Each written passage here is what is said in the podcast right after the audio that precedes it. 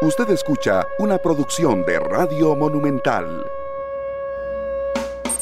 La radio de Costa Rica, ¿qué tal? Muy buenas tardes, bienvenidos a Matices. Yo soy Randall Rivera, les agradezco enormemente que nos acompañen y por supuesto que estén con nosotros prácticamente todos los días, eh, analizando, conociendo historias, conociendo además reportajes especiales, con entrevistas, bueno, un montón de cosas que yo les agradezco que nos acompañen, que nos que estén con nosotros a través de la radio, a través del Facebook Live, por ejemplo, de Noticia Monumental, eh, a través de Canal 2 esta noche y también eh, a través de los podcasts que ustedes pueden descargar en Google Podcast, en Apple Podcast y en Spotify. Así es que muchas gracias. Hoy estamos con horario diferenciado, producto de la programación especial que tenemos estos días. Y mm, cuando a mí me cambian el horario del programa, porque evidentemente hay otros compromisos, intento traerles algo diferente. La mayoría de las veces les traigo un foro o que normalmente es producido por la Voz de América, que es una que es, que es la, el medio público estadounidense, o también reportajes de historias que me llamaron la atención. Hoy quería mostrarles en la primera parte del programa un foro respecto a que las grandes compañías del mundo están relocalizando sus fábricas ante eh, cambios que ha habido en la cadena global de suministros. Antes este, era más fácil traerlos de un lado a otro, la guerra en Ucrania, eh, el aislacionismo ruso, por ejemplo, respecto a sus socios. Y entonces eh, esto le han llamado los expertos una disrupción en la cadena global de suministro. Y la enorme pregunta que se plantearon expertos en Latinoamérica es qué está haciendo Latinoamérica para captar parte de esa manufactura que está saliendo de Asia. Por supuesto que ahí se incluye Costa Rica. Así es que los invito a acompañarme en este foro que está muy interesante y después quedarnos con algunas historias eh, que a mí me parecieron interesantes y que las quise compartir con ustedes.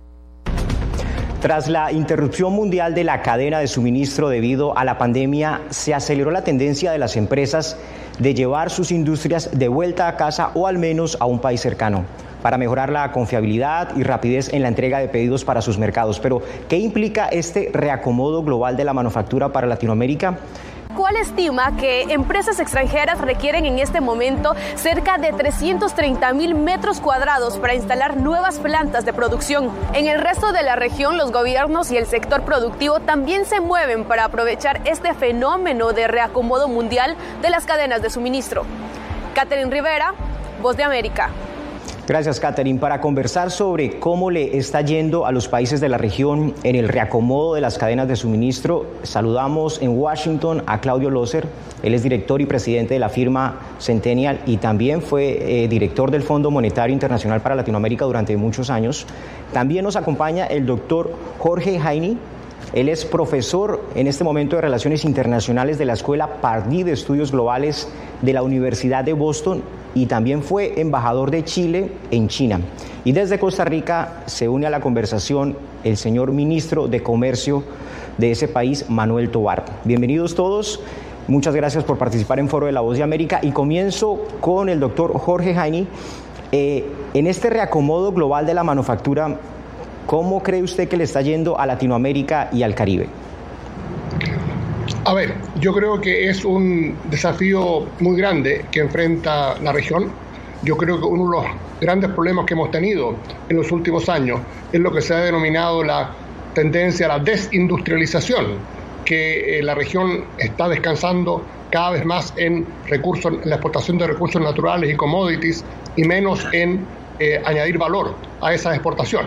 En ese sentido, me parece que el, el nearshoring y todo este recomodo de las cadenas de valor ofrece una oportunidad interesante. Ahora, dicho eso, yo creo que hay algunos países que están mejor posicionados que otros para aprovecharla. Eh, México, Colombia, eh, tal vez Costa Rica, están más insertados en esas cadenas de suministro que los países sudamericanos. Yo creo que el, gran desafío es ver cómo los países sudamericanos también pueden participar en ello. Mm. Eh, señor Loser, durante muchos años eh, Latinoamérica vivió momentos de crecimiento, en algunos periodos amparados en el petróleo, en los combustibles, pero esto no generó, digamos, una mayor reducción en, la pobreza ni en el desempleo. ¿Ven ustedes eh, en esta oportunidad de que se reacomoden las cadenas de suministro que eventualmente Latinoamérica pueda avanzar en esos aspectos de reducción de la pobreza? Lamentablemente yo veo dos Latinoaméricas. Eh, eh, en forma muy general divididas por el canal de Panamá. Quizá Colombia, quizá Colombia se salva, Chile de, alguna manera. Eh, ciertamente ha habido un reacomodo, ciertamente México, como dijo el doctor Heine, tiene grandes ventajas. la América del Sur tiene una visión, especialmente Brasil y, eh, eh, y Argentina, de querer ser autosuficientes, producir todo y tienen políticamente gran desconfianza a la integración a las cadenas de valor. Tiene que haber mucho trabajo, no hay dificultad en la parte de capital humano, hay dificultad institucional, pero es el futuro de América Latina integrarse totalmente a la cadena de valor, eh, digamos, eh, más cercana en cada caso. Sí, cada país tiene, digamos, una condición diferente, como nos lo estaba explicando el doctor eh, Jorge y también el señor Claudio. Ministro de Comercio, Manuel Tobar. En su país hay un caso interesante y es el de la compañía de tecnología estadounidense Intel en el 2014 redujo, digamos, parte de su operación y se llevó lo que es como la parte de producción y ensamblaje a Asia. Despidió cerca de 1.500 empleados, pero está regresando recientemente otra vez a Costa Rica y con una planta de producción mucho más amplia, una capacidad mayor a la que tenía antes. ¿Cómo se dio este proceso y esto qué ha significado en términos de empleo y digamos de crecimiento económico para su país? Buenos días a todos. En efecto, eh, este año hemos cumplido ya 25, el 25 aniversario de la presencia de Intel en, el país, lo que ha marcado un antes y un después en el desarrollo económico de Costa Rica.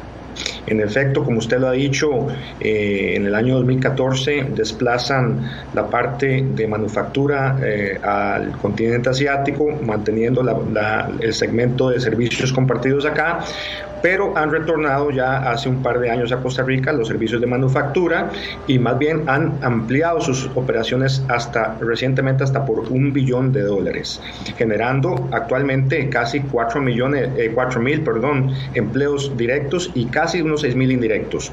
Esto ha generado un, spillover effect en nuestra economía, generando clusters importantes de manufactura, de servicios eh, sofisticados y verdaderamente nosotros estamos aprovechando esta nueva tendencia del nearshoring, como se ha, se ha dicho aquí por algunos contertulianos, porque sentimos que este es el momento de América Latina y Costa Rica, que es un país que ha sabido insertarse exitosamente en las cadenas globales de valor, pues ha sabido seguir montado en esta ola y eh, la confianza que ha depositado Intel en nosotros por nuestro talento humano, nuestra institucionalidad, nuestros valores, pues demuestra ¿no? este, que eh, la región puede acoger este tipo de industria. Y así que estamos comprometidos a seguir avanzando.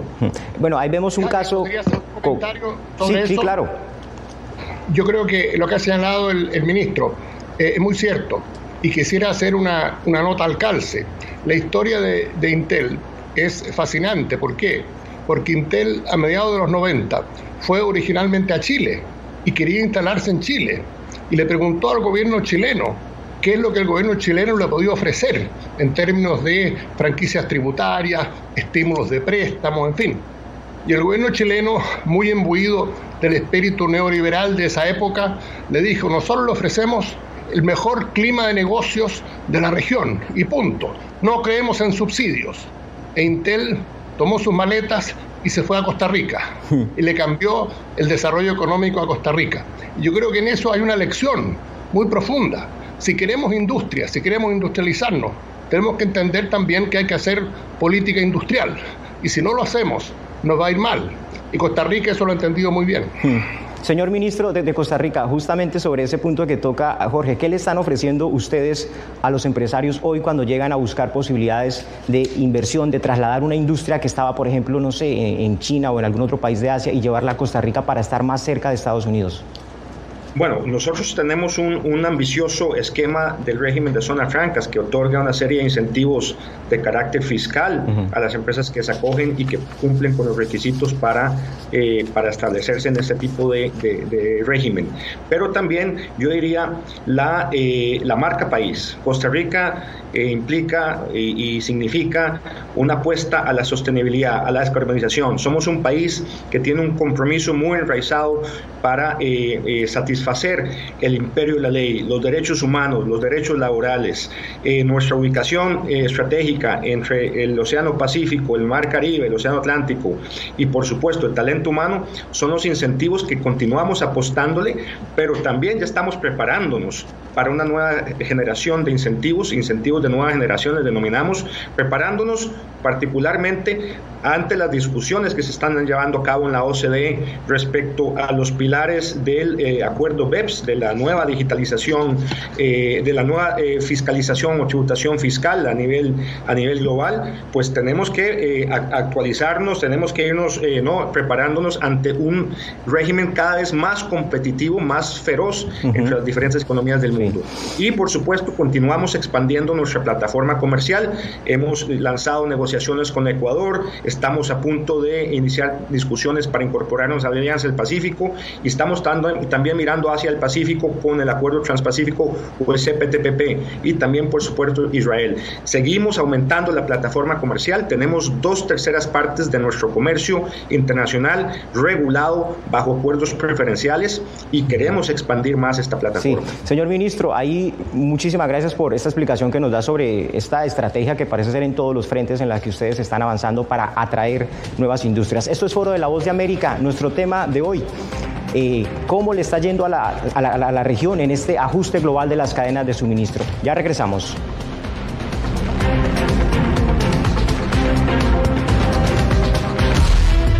Este 24 de noviembre. Celia Mendoza nos presenta La Boa en Qatar, un programa especial de El Mundo al Día que refleja cómo en un país lejano a su cultura y tradiciones, un grupo de hispanos se abre camino en la tierra donde el fútbol paraliza los corazones por la Copa del Mundo. El 24 de noviembre, no se pierda La Boa en Qatar, programa especial de El Mundo al Día.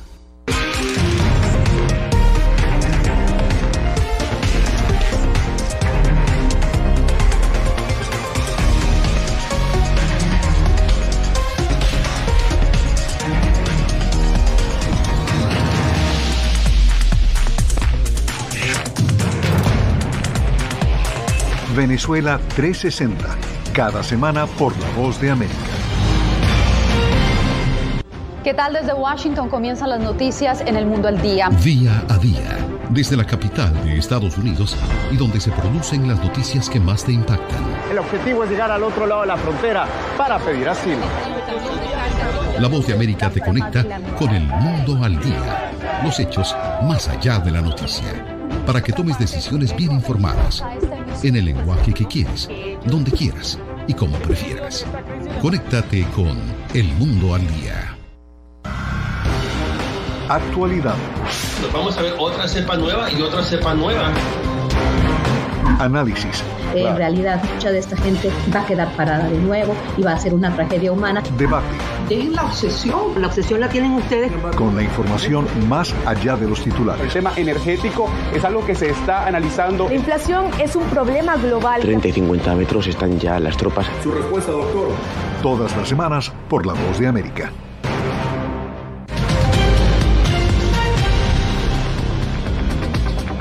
Continuamos en Foro de la Voz de América revisando la experiencia de los países de Latinoamérica interesados en tener una mayor participación en las cadenas globales de proveedores ante esta tendencia de las grandes empresas de reducir su dependencia de la manufactura de China. El Banco Interamericano de Desarrollo estima que la región podría aumentar sus exportaciones hasta en 78 mil millones de dólares anuales adicionales.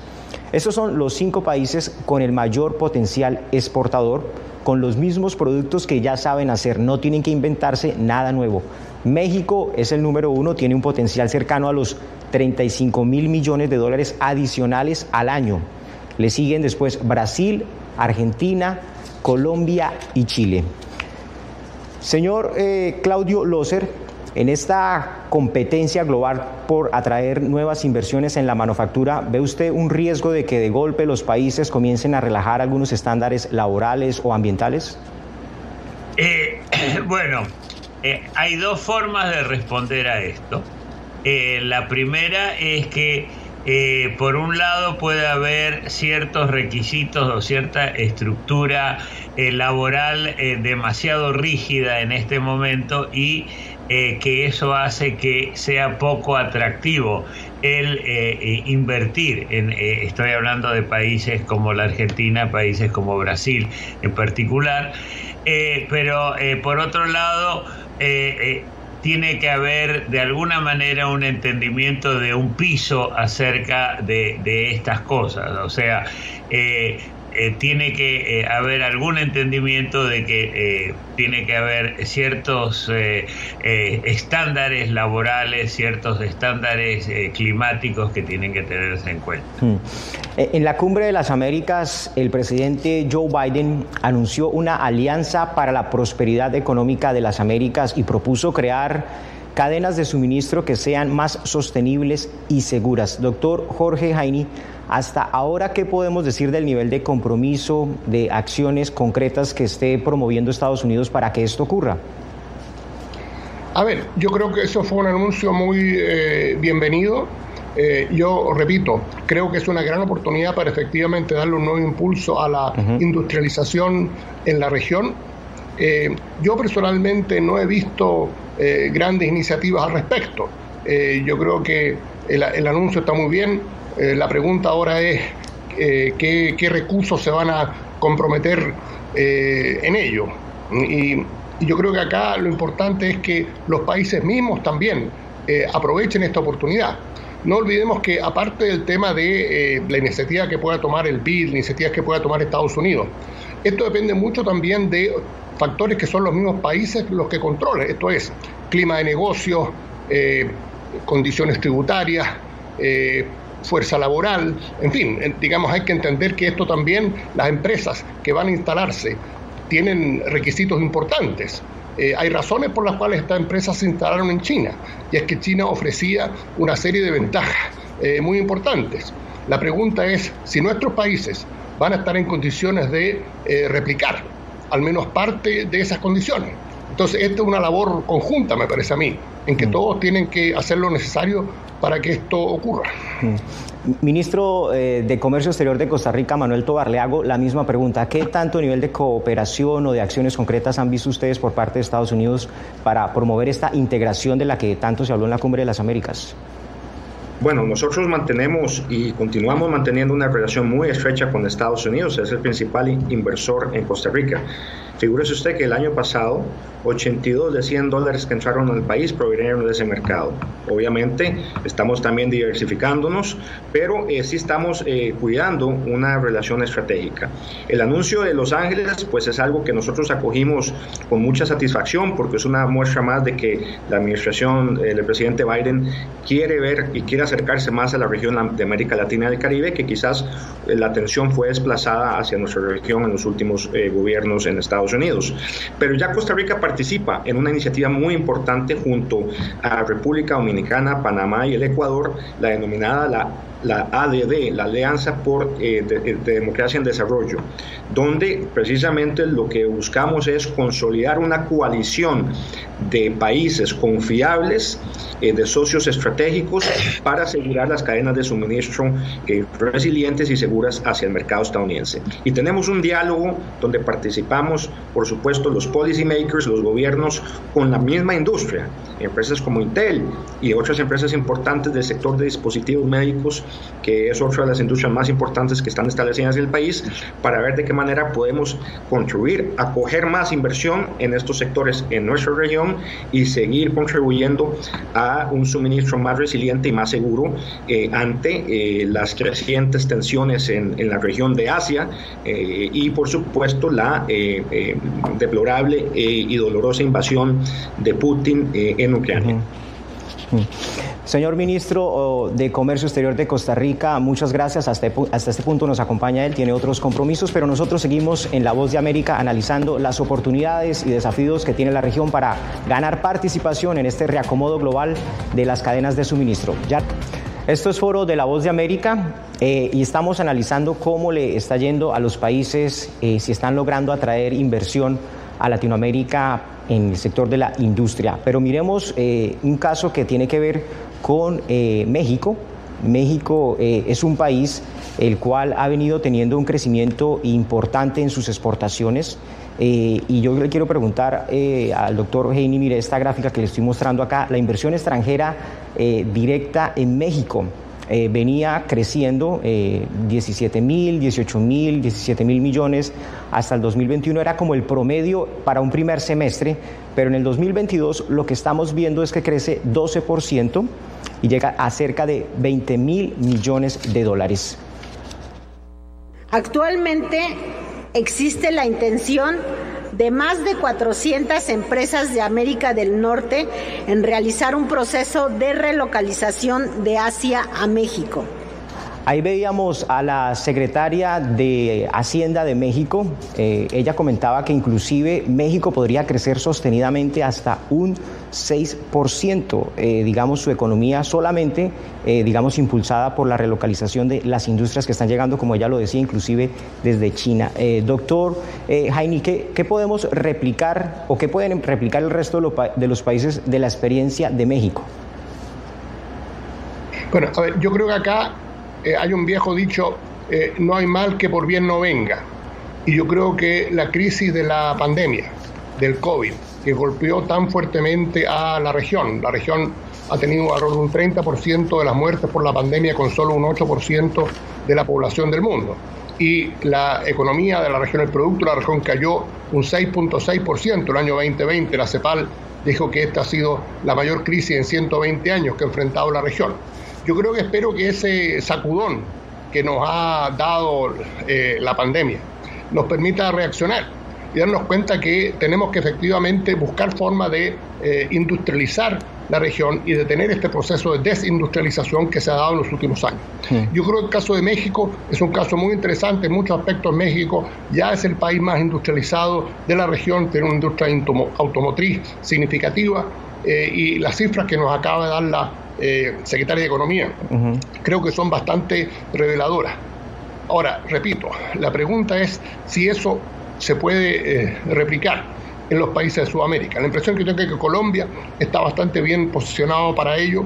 Eh, no sé si el resto de los países estén en condiciones de hacerlo. Yo creo que en, parte eso tiene que ver con la voluntad de efectivamente hacer política industrial. ¿Qué significa eso? Poner incentivos, asignar recursos, eh, atraer empresas del extranjero y ofrecerles las condiciones que éstas requieren. Si eso no existe, yo creo que va a ser muy difícil.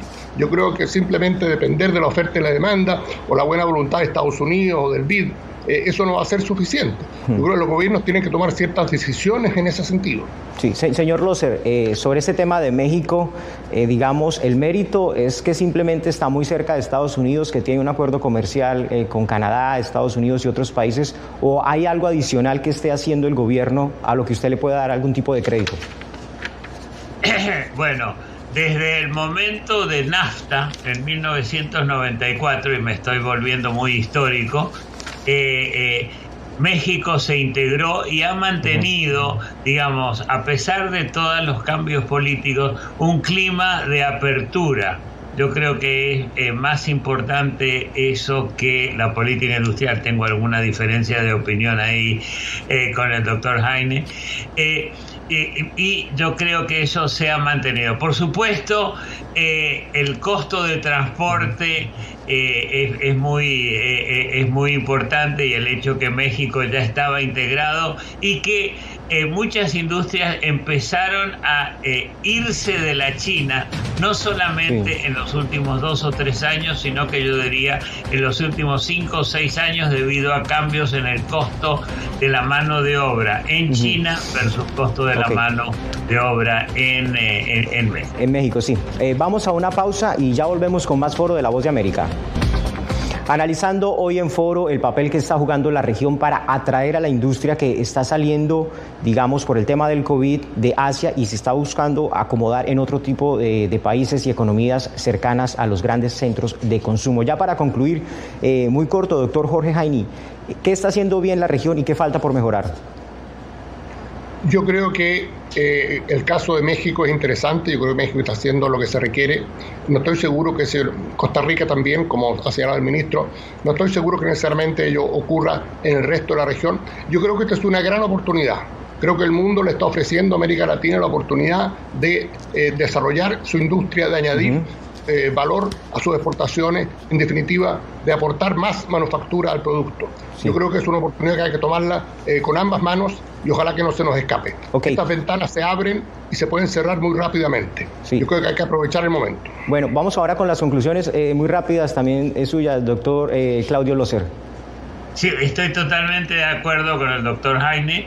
Eh, lo que pasa que son, eh, eh, América del Sur en particular es, un, es una zona de oportunidades perdidas. Por supuesto, como argentino de origen, estoy muy marcado por eso.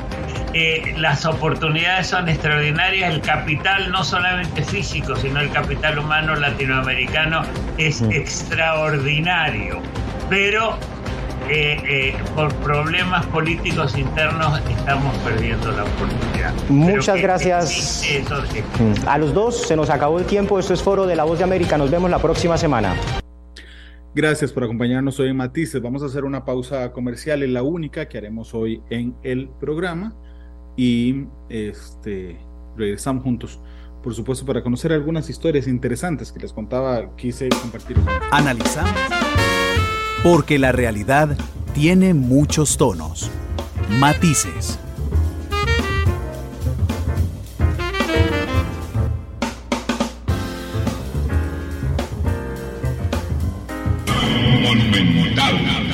La radio de Costa Rica, regresamos. Gracias por estar con nosotros. Mientras los líderes mundiales se reunieron en Sharm el Sheikh, en Egipto, para tratar de frenar el calentamiento global, el aumento en el nivel del mar ya está invadiendo una famosísima ciudad de la antigüedad, la antigua ciudad portuaria de ese país, Alejandría. Esto está causando estragos en la vida de las personas más pobres. Así es que veamos esta historia con Jacopo Luzzi de La Voz de América. Durante años se han apilado bloques de cemento en las costas de la antigua ciudad portuaria egipcia de Alejandría para mantener a raya el mar. Pero para 2050, a medida que aumente la temperatura de la Tierra, se espera que gran parte de la ciudad esté bajo el agua.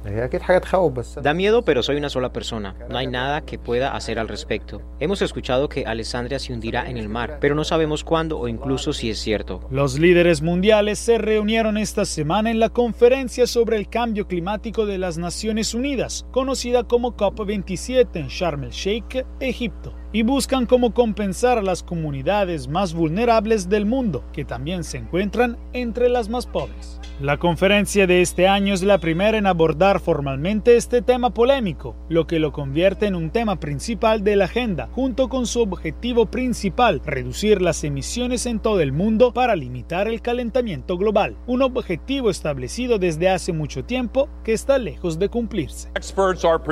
Los expertos pronostican que hasta mil millones de migrantes climáticos cruzarán las fronteras internacionales en el resto de este siglo. Piense en los millones que cruzan las fronteras ahora y en la xenofobia y el populismo autoritario causado por una gran oleada de refugiados. Y luego imagine, si se quiere, lo que harían mil millones de refugiados climáticos. Incendios mortales sin precedentes, inundaciones, olas de calor y tormentas han devastado la Tierra este año. Y los expertos dicen que se espera que empeoren significativamente en el futuro si la temperatura de la Tierra continúa aumentando a ritmo actual. Los países en desarrollo y los países pobres no tienen medios como las fábricas para contaminar el aire. Son los otros países los que crean el problema y deberían ser responsables de solucionarlo. Fasi se pregunta si los egipcios pueden comenzar a cultivar en los desiertos, ya que los expertos en clima de la ONU predicen que el aumento del nivel del mar puede acabar con casi la mitad de la producción agrícola del país en los próximos 40 años.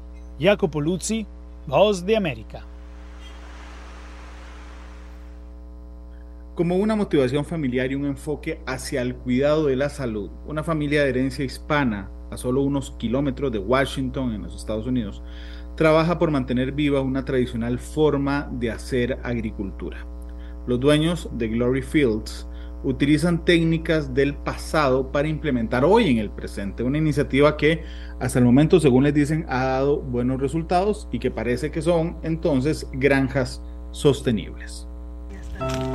Flores, verduras, frutas y miel, los integrantes de la familia Barrera cultivan, plantan y en muchas ocasiones prueban el resultado de su trabajo. Gloria Romano Barrera y su esposo Josué Barrera decidieron luego de adquirir su primera casa que querían tener una granja, cultivar sus propios productos para así consumirlos. So I have no experience in farming. Entonces no teníamos experiencia previa y mi esposo tampoco, pero creo, y para serte sincera, el único recuerdo que tengo de la agricultura es cuando visitábamos México con mi abuela y mi abuelito. Él trabajaba en los campos de alfalfa y mi abuela tenía animales. Lo recuerdo usando el hoz y no usaba ninguna máquina.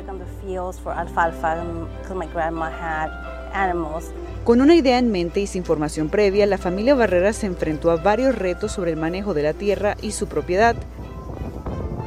Sin embargo, empezaron a indagar más sobre agricultura y métodos de siembra. Sobre todo por el componente financiero, no usamos en nuestra granja maquinaria costosa y al mismo tiempo no queremos perturbar la tierra y somos conscientes de la erosión. Somos conscientes de los gusanos debajo del suelo. Parte del trabajo lo hacemos con las manos, con los pies y usamos el rastrillo.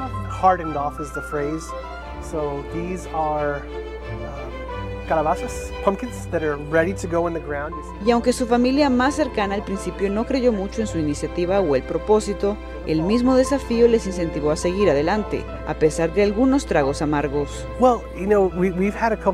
Bueno, hemos tenido un par de experiencias en las que la gente, y ha sido incómodo y empoderador al mismo tiempo, nos pregunta a mi esposa y a mí quiénes son los dueños. Tienen que adivinar o adivinar el nombre completo de la empresa Hacienda Barrera. Entonces, si ven los Glory Fields, no lo reconocen. Ese ha sido un elemento curioso con el que nos hemos encontrado en múltiples ocasiones. Glory Fields, que hace parte de Hacienda Barrera, se enfoca en utilizar la tierra sin maltratarla, sin usar fertilizantes ni maquinaria pesada.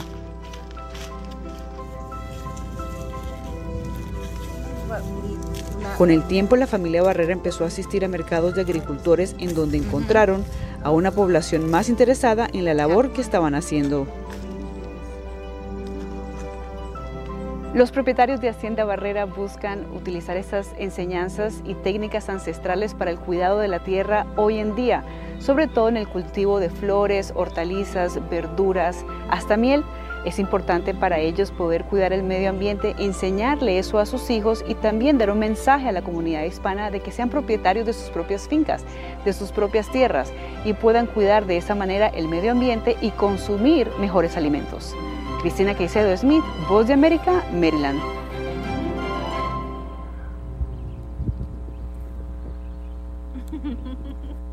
Tenemos que hablar de Qatar, pero insisto, como lo hemos hecho estos días más allá de lo meramente futbolístico. Y es que tras su elección ya hace más de una década como la sede del Mundial de Fútbol 2022, Qatar pasó a ser un enigmático, pasó de ser más bien un enigmático país para convertirse en la primera nación del mundo árabe anfitriona de este evento deportivo. La BOA, la Voz de América, exploró en este país la historia, las tradiciones, la cultura. Y mm, Celia Mendoza, que es periodista de la Voz de América, nos hizo eh, a los afiliados este reporte especial sobre Qatar.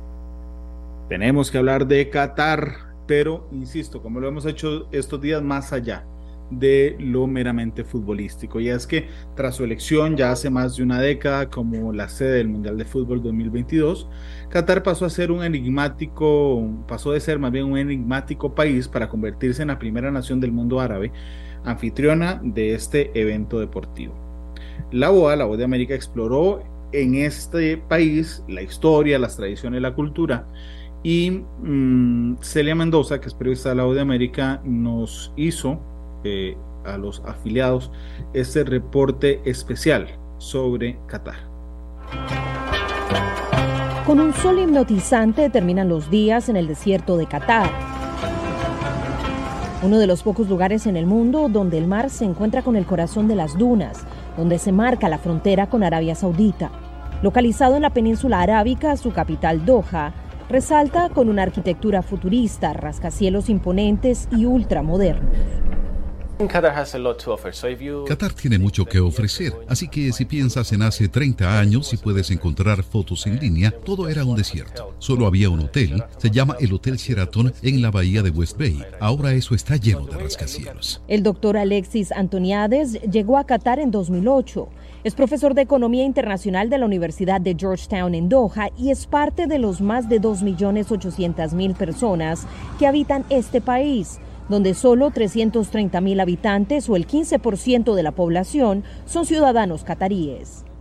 La gente aquí trabajó muy duro en el Museo de Perlas, uno de los trabajos arriesgados y mortales para sobrevivir porque esta zona era un desierto.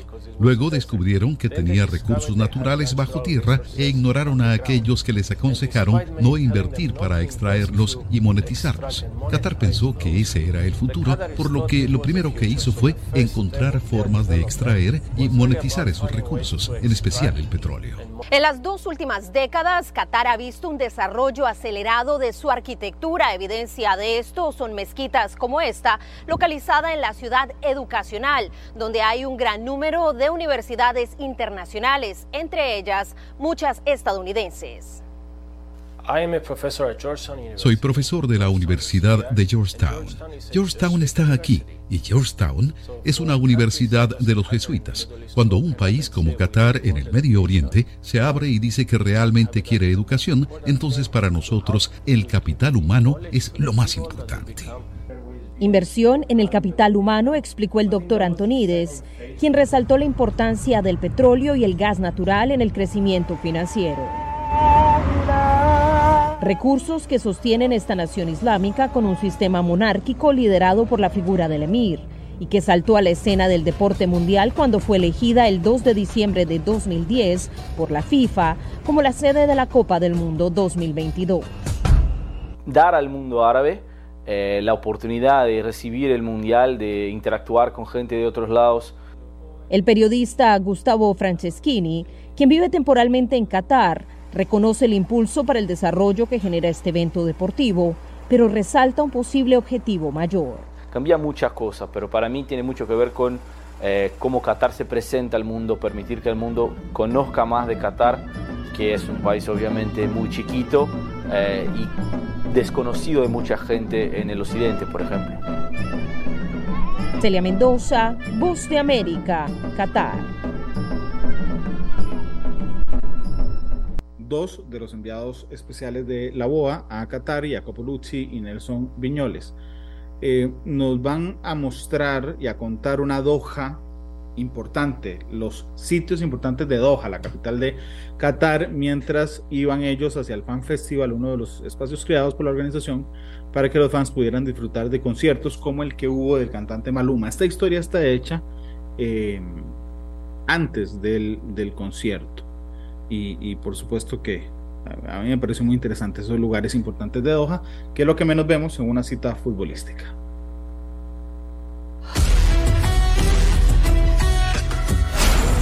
Jacob, estamos en el West Bay. ¿sí?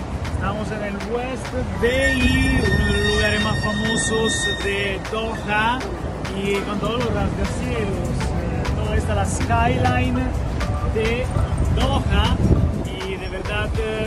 verdaderamente uno de los lugares más turísticos de toda la ciudad. Aquí está al lado nuestro está el City Center Mall, que es otro lugar que está lleno de turistas que aprovechan para dar la vuelta. Muchos aficionados hemos visto de Países Bajos, de, Ecuador, sí, de verdad. De México.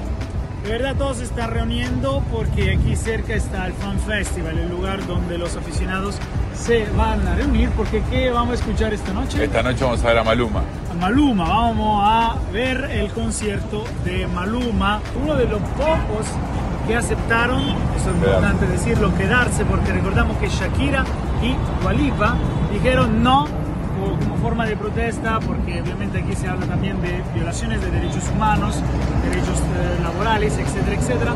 Pero Maluma aceptó. Y dijo que sí. Y de hecho, cuando le preguntaron sobre los derechos, se, levantó de la entrevista y se fue. Y se fue. Son las 4 y 30 y ya eh, está, está anocheciendo. Y nada, era para darle un poquito, un poco de, sabor de lo que estamos viviendo acá en esta cobertura especial. Nos vamos ya a tomar el metro, también vamos a grabar ahí para que puedan disfrutar.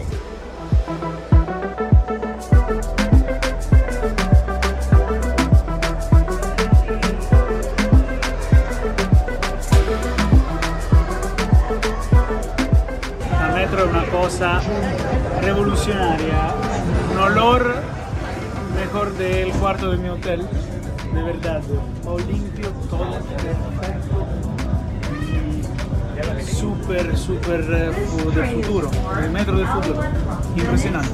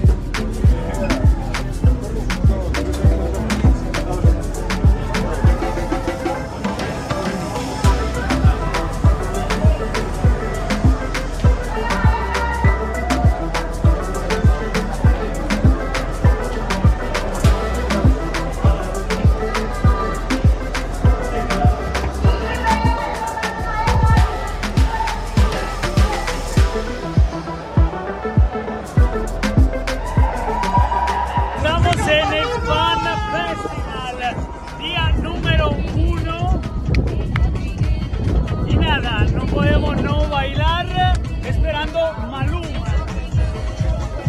Ya se llenó, faltan dos horas para que comience la fiesta, pero obviamente la gente no pudo esperar.